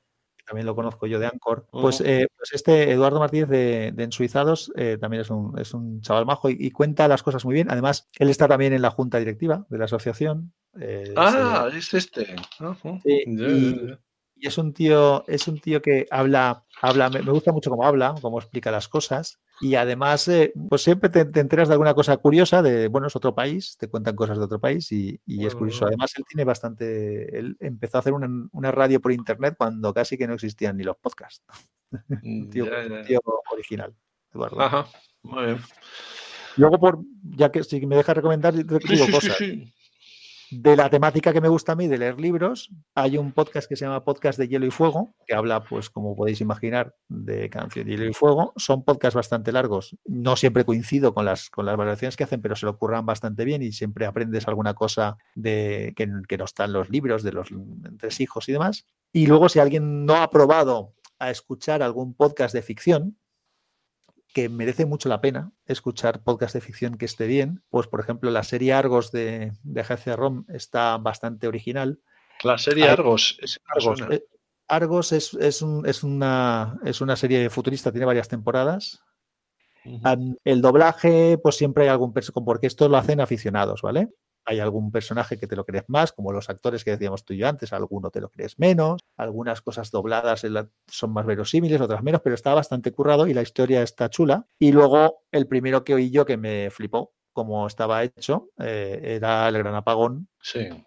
Que me pareció una cosa muy bien, que me enganchó. Eh, y escu- Desde entonces he escuchado bastantes, bueno, bastante, no muchos, pero he escuchado bastantes podcasts de ficción y la verdad es que es una experiencia muy chula, ¿eh? el, el escuchar una historia que esté bien trabajada, que no es que escucharnos a uno de nosotros contando historias, sino es una historia de verdad, pues también creo que si alguien no lo ha probado, le, le recomiendo que lo pruebe, que merece la pena. Sí, sí, sí, el gran apagón. Ya, yo lo que pasa tenía como varias temporadas. La primera me moló Ya, muchísimo pero- y la, ya luego la segunda creo recordar que dije, uff, Hubo alguna que flojeó, luego hubo alguna que fue demasiado monográfica para mi gusto, pero bueno, pero, pero está bien. A mí como Ah. ejercicio de, de algo distinto me, me gustó.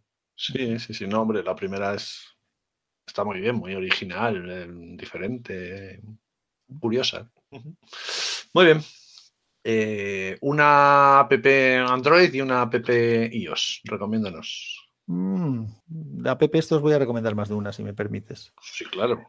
Cuando Además- digo una, es la Además, que tú quieras. quiero- quiero- tengo un artículo pendiente hace tiempo para, para hablar de algunas de recomendables, pero hay unas cuantas que son muy simples y que recomiendo siempre y que curiosamente me parece que son de esas cosas que de simples que son y de útiles que son todo el mundo debería conocer y luego me doy cuenta que no es así. Hay una que se llama Shush, S-U-S-H, Shush, como decir callarse. Es una, es una aplicación extremadamente sencilla que consiste en algo muy simplón, que a lo mejor alguna, alguna, ya no me sale, oño, alguna, ¡oh! ¡oh! alguna interfaz de algún fabricante igual lo tiene incorporado, pero, pero bueno, que consiste en lo siguiente, tú bajas el volumen del teléfono y cuando bajas el volumen del teléfono te sale un temporizador y le puedes decir cuánto tiempo quieres que esté el volumen apagado. Y cuando acaba ese tiempo se vuelve a encender. Que es que parece una tontería, pero cuando vas al cine, cuando si alguien es practicante, religioso practicante y va a misa o a, la, donde quiera, o por ejemplo en mi caso, que tengo muchas reuniones y vas a visitar a gente y demás, pues eh, es muy fácil que lo pongas en silencio y se te olvide en silencio y luego te hayan llamado 25 y no te hayas enterado porque hayas estado enfrascado en otra cosa. Entonces, es una aplicación extremadamente simple y muy, muy útil. Y ya que he hablado antes de la calculadora HP 48, hay un emulador de la HP 48 que se llama Droid 48 que es tal cual esa calculadora con todas sus funciones, con todas sus posibilidades, con mucha más velocidad que la propia calculadora original. Hasta puedes meter las programaciones, los programas y todo. Y que es una cosa que curiosamente yo he buscado en cada dispositivo móvil que he tenido, porque como te decía, yo empecé con las calculadoras, luego hubo una época que pasé a, Windows CE, tuve también algún Palm y siempre buscaba el emulador, porque tenía una para, un emulador para Windows y cuando tuve mi primer Android, lo busqué y lo encontré. Y, me pareció fabuloso. Me pareció fabuloso. ¿Alguna más? No, eh, bueno, podría decir más, pero, ya me habías pedido una, he dicho dos, ya está bien. Em, un gadget. Eso sí, ahí te voy a decir alguno. Mira, que además soy muy, me repito como, como, la, como, Yoli, y entonces digo siempre muchos. Pero a ver, yo tengo un cargador que, es, es, un cargador marca Iboler, es un cargador con tres salidas USB-A, que creo que son hasta 3 amperios, me parece, que o hasta dos y pico que son autorreguladas y demás, o sea que es un cargador decente. Y luego tiene una salida USB-C. Y ese replicador es una pasada porque yo me lo llevo detrás. Ah, mira, ese no lo he dicho antes cuando voy de viaje. Yo me llevo ese cuando voy de viaje y no me llevo el cargador del portátil, porque con ese cargo el portátil, cargo el teléfono, cargo el tablet, cargo el power bank y cargo lo que me dé la gana y, y se lo come todo sin ningún problema. Es un cacharrito, valdrá 40 euros, una cosa así. Fabuloso, fantástico. Luego compré recientemente este replicador de puertos, que es un replicador de puertos USB-C marca Hickersy, y que lo bueno que tiene es que es bastante barato y es compatible con DeX.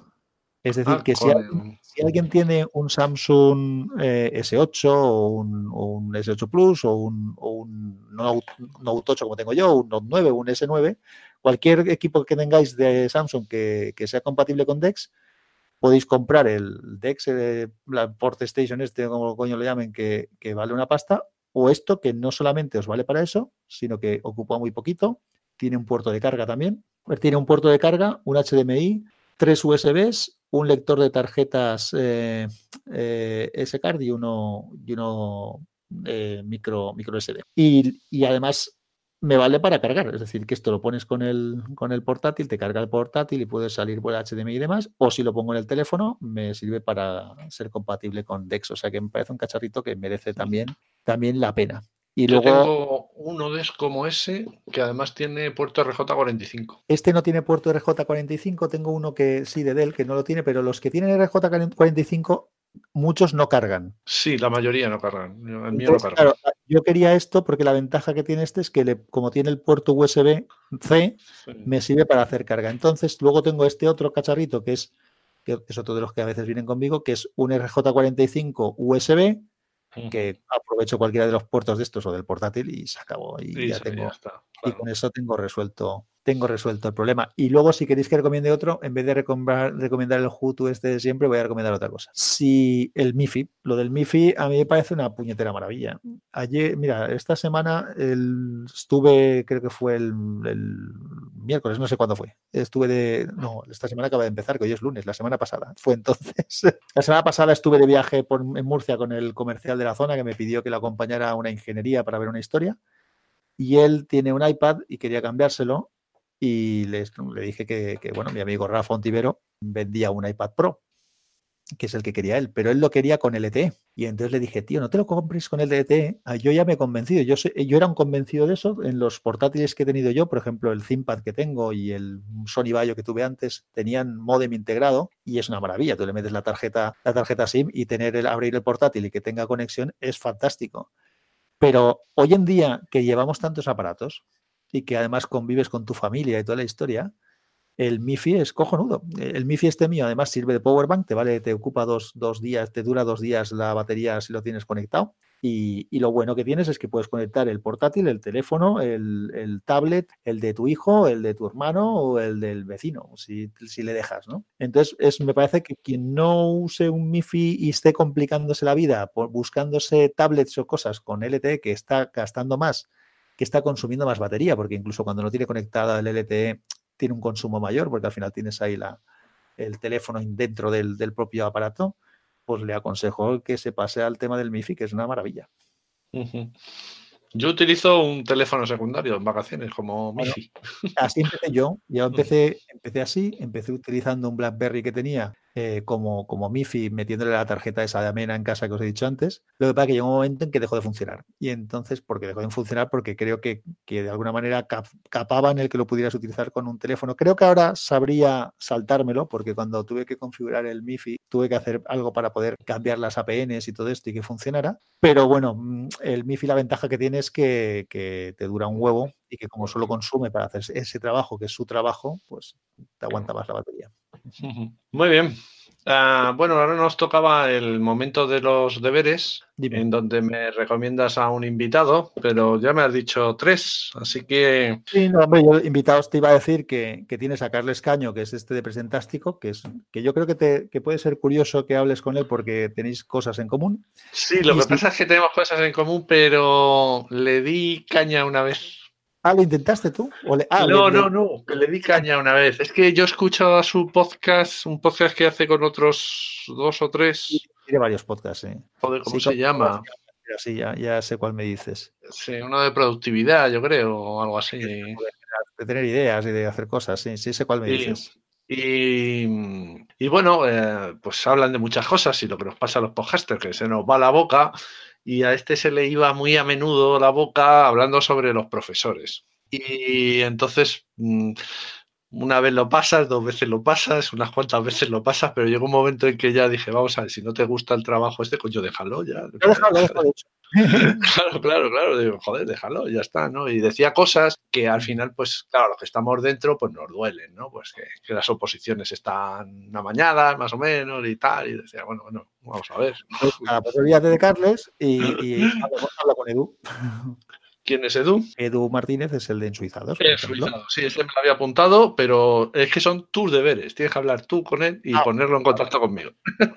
pongo en contacto, claro. Claro, claro, claro.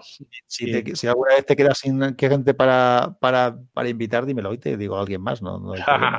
no, en principio no. Lo que pasa es que voy a darle un cambio. Mira, otra primicia. Se van a acabar los lunes con Mojetero Web. ¿Qué me dices? Sí, sí, sí, sí, sí, sí. Se acaban los lunes con Mojetera Web en el formato actual. Porque no merece la pena hacerlo en directo, la verdad. Ah, siento a todos los oyentes que estén ahora aquí en directo, están diciendo, me cago en tu padre, Pedro. Porque desde el último comentario del Bibliobús no ha habido más. Claro. Em, no merece mucho la pena y te encorseta mucho porque tiene que ser un, día, a una hora, que luego hay mucha gente que no puede a esa hora o no puede ese día. Yo tengo unos horarios. ¿Me vas a quitar solamente la parte del lunes? Claro, exactamente, y del directo. La charleta con, la charleta con Mosquetero Web. Exactamente. Va a ser. El formato sí, sí, que me resulta curioso, porque al final es una manera de. Y además lo llevas bien, como tienes más o menos estructural cómo hacerlo y tal. Y, la gente que he escuchado yo que has, que, bueno, que has, estado charlando con ellos, como hoy conmigo, pues suele, suele, aunque sean gente que no tiene nada que ver contigo o con lo tuyo, siempre te resulta ameno claro. escucharlo. Sí, además a mí me gustaría, bueno, yo esto lo planteé en su día como que era un espacio para, como para oyentes, ¿no? Lo típico que algún oyente pues nos oye hablar y tal, y dice, joder, pues a mí me gustaría un día, un día, ¿no? Hablar de algo, ¿no? Y yo lo planteé un poco así, ¿no?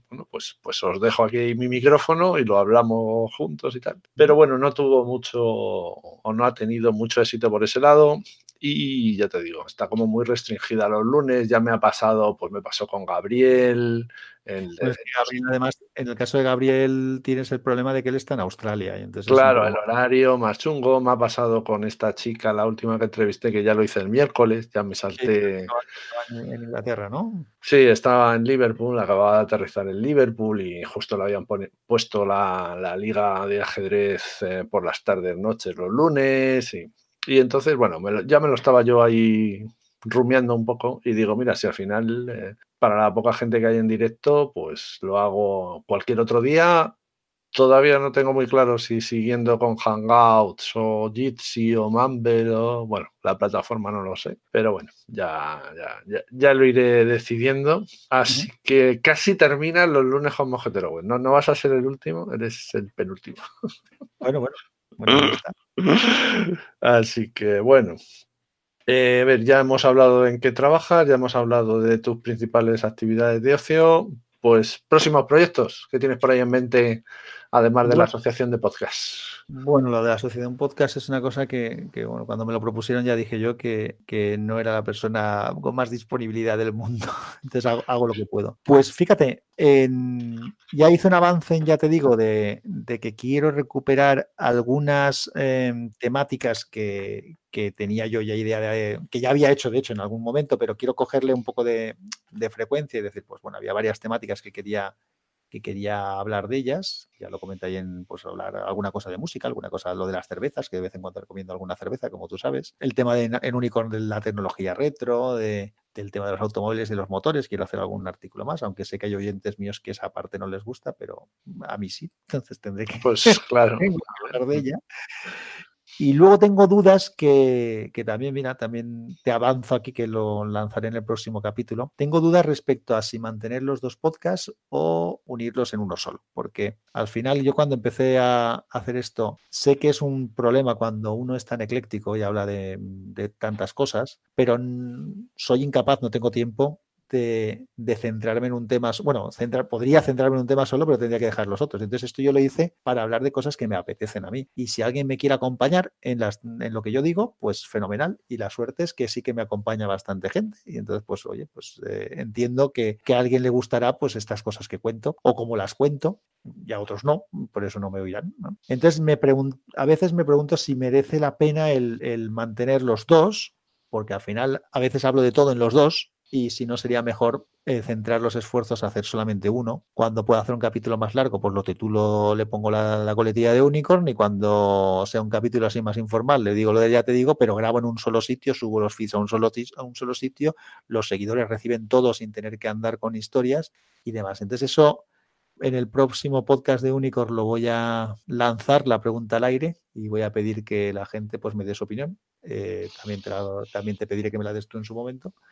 si quieres, incluso ahora. te, la, te, la, doy ahora si quieres.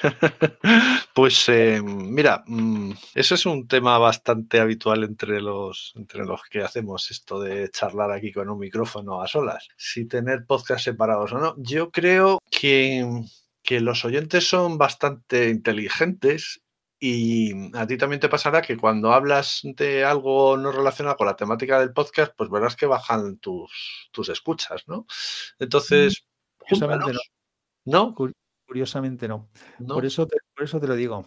Entonces, claro, yo lo que, lo que de alguna manera, con eso de los temas, de centrar un poco más los temas que quería hacer, también la idea era o separo un poco y entonces dejo la parte más de tecnología y de motor en Unicorn y las cosas más personales, música, cerveza, más variables las dejo en ya te digo, y eso sería hacer una separación más temática que no solamente de formato, que ahora era una separación un poco más de formato que de temática, o directamente, como te decía, o lo junto y punto. Entonces, eso es lo que voy a, preguntar, a ver si la gente mm, es tan amable de, un poco de orientarme, porque al final la cantidad de oyentes no se va mucho. Yo no tengo muchos oyentes, digamos que en, ya te digo, rondarán entre los 700 y pico y los 1000 por episodio y en Unicorn pues entre los 1000 y los 1300, ¿vale? Un poquito más. Entonces, no sé, a no ser que la gente que está en, un sitio y no quiera escuchar lo del otro, que muchos sí que sé que lo hacen, pues igual es más fácil. Y la gente, la gente luego te lo pones, te lo bajas, y, si el título no te gusta, pues, pues no te lo bajas. lo identificas correctamente y ya está. Siempre existe también la opción, que es la otra que, que me he planteado también en alguna ocasión, de por ejemplo, si llega un momento en el que hay una de las temas, de los temas que coge un cuerpo lo suficientemente importante, pues siempre puedo coger y decir, pues mira, esto ahora no lo voy a borrar de aquí, pero recupero todos estos episodios que hablan de motor, por ejemplo, pongamos el ejemplo, lo saco a un podcast específico y si voy a tener energías para hacer eso y me apetece hacerlo, pues lo hago desde ese momento y ya parto con una base hecha y ahí centrado y ya está. Pero el que ahora mismo esté en, mix como ha sido el modus operandi hasta ahora, pues tampoco sé si va a ser un problema o no. Entonces, eso es una de las cosas que me ronda en la cabeza. Y con respecto a lo que serían proyectos más distintos, yo me hubo una época que estuve sin trabajar porque me despidieron de las, de las empresas en las que trabajé y en esa época pues andaba dándole vueltas a, cómo reinventarme profesionalmente, ¿no? Y una de las cosas que,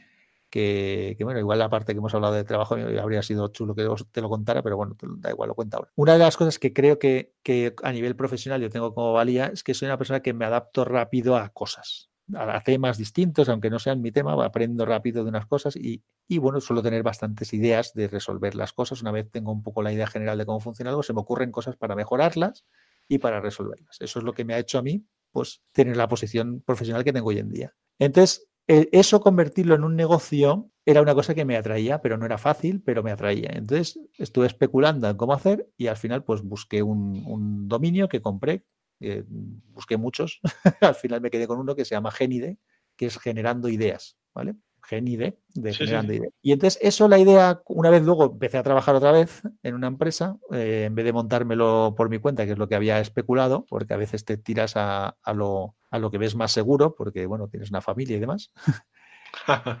Entonces pensé en convertir eso en un blog profesional. Hubo una serie de cosas que me lo bloquearon. Tengo artículos escritos, pero ahora mismo no están publicados, por los despubliqué.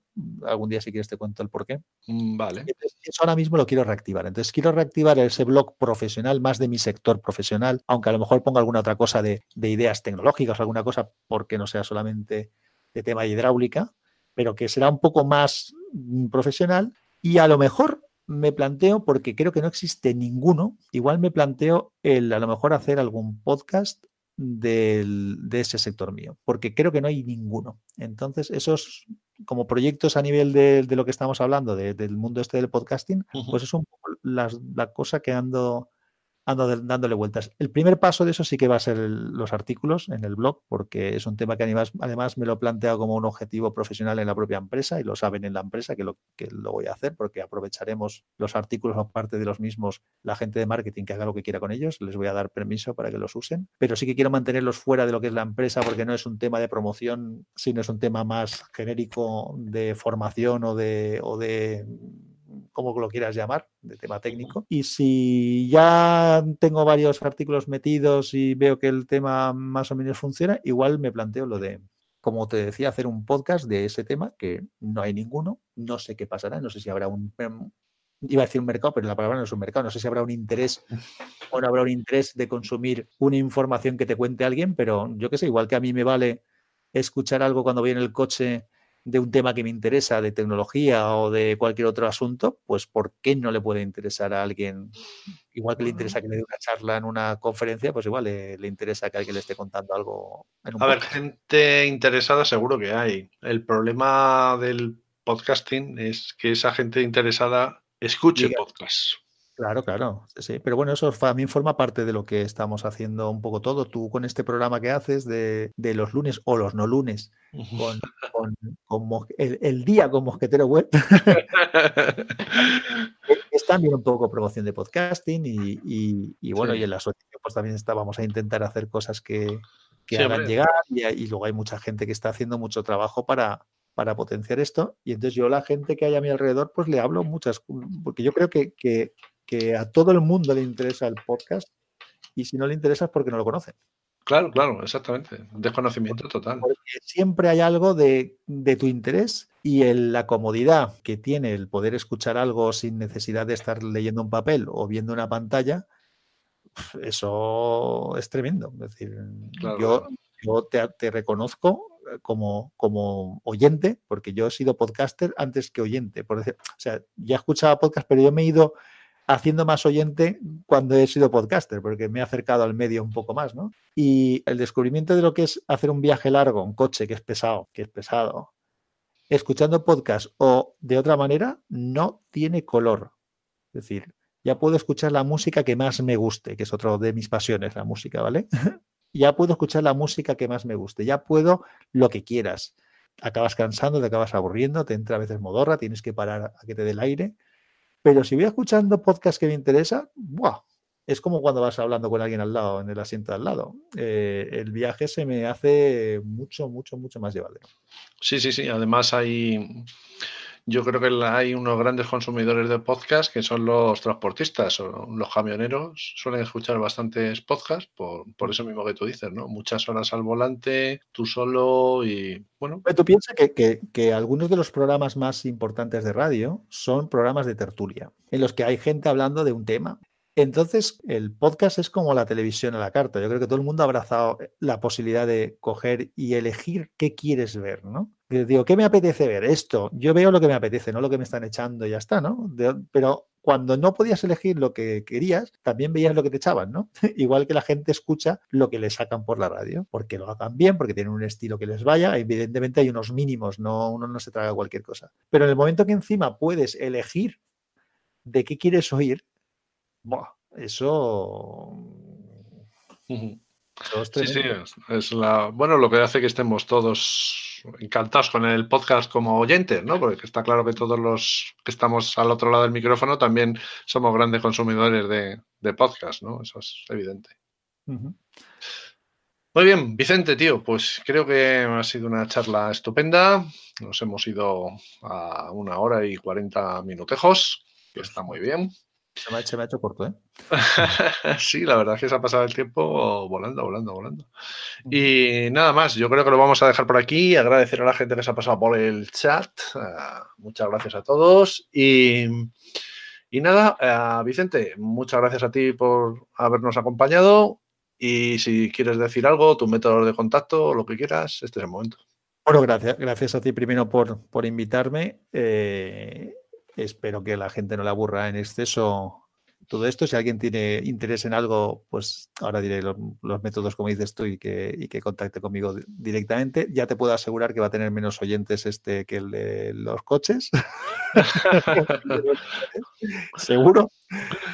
Y, ya, y te daré la cifra de lo que me han escuchado en el mío también, por si tienes, por si tienes curiosidad. Pues nada, si queréis contactar conmigo en, en Twitter, estoy como arroba sansatweet también me podéis encontrar por el Slack de WinTablet, que, que la gente, pues casi todos los, todos los que estamos en WinTablet por ahí nos podéis localizar. Y los podcasts, pues lo repito otra vez más. Lo más fácil, lo más fácil, tengo, son dos podcasts, ya te digo, Unicorn ST, pero lo más fácil y lo que os recomiendo es que busquéis Podcastinando, que es el feed que reúne a los dos y que a lo mejor acaba siendo eh, lo que quede, ¿no? Uno que reúna, a los dos eh, como el anillo, como el anillo único. Así que nada, gracias de nuevo y y, bueno, a vuestra disposición. Muy bien, Vicente. Bueno, pues eh, muchas gracias a todos por estar escuchándonos y arroba mosquetero web para lo que queráis. Un saludo a todos. Chao, chao. Chao.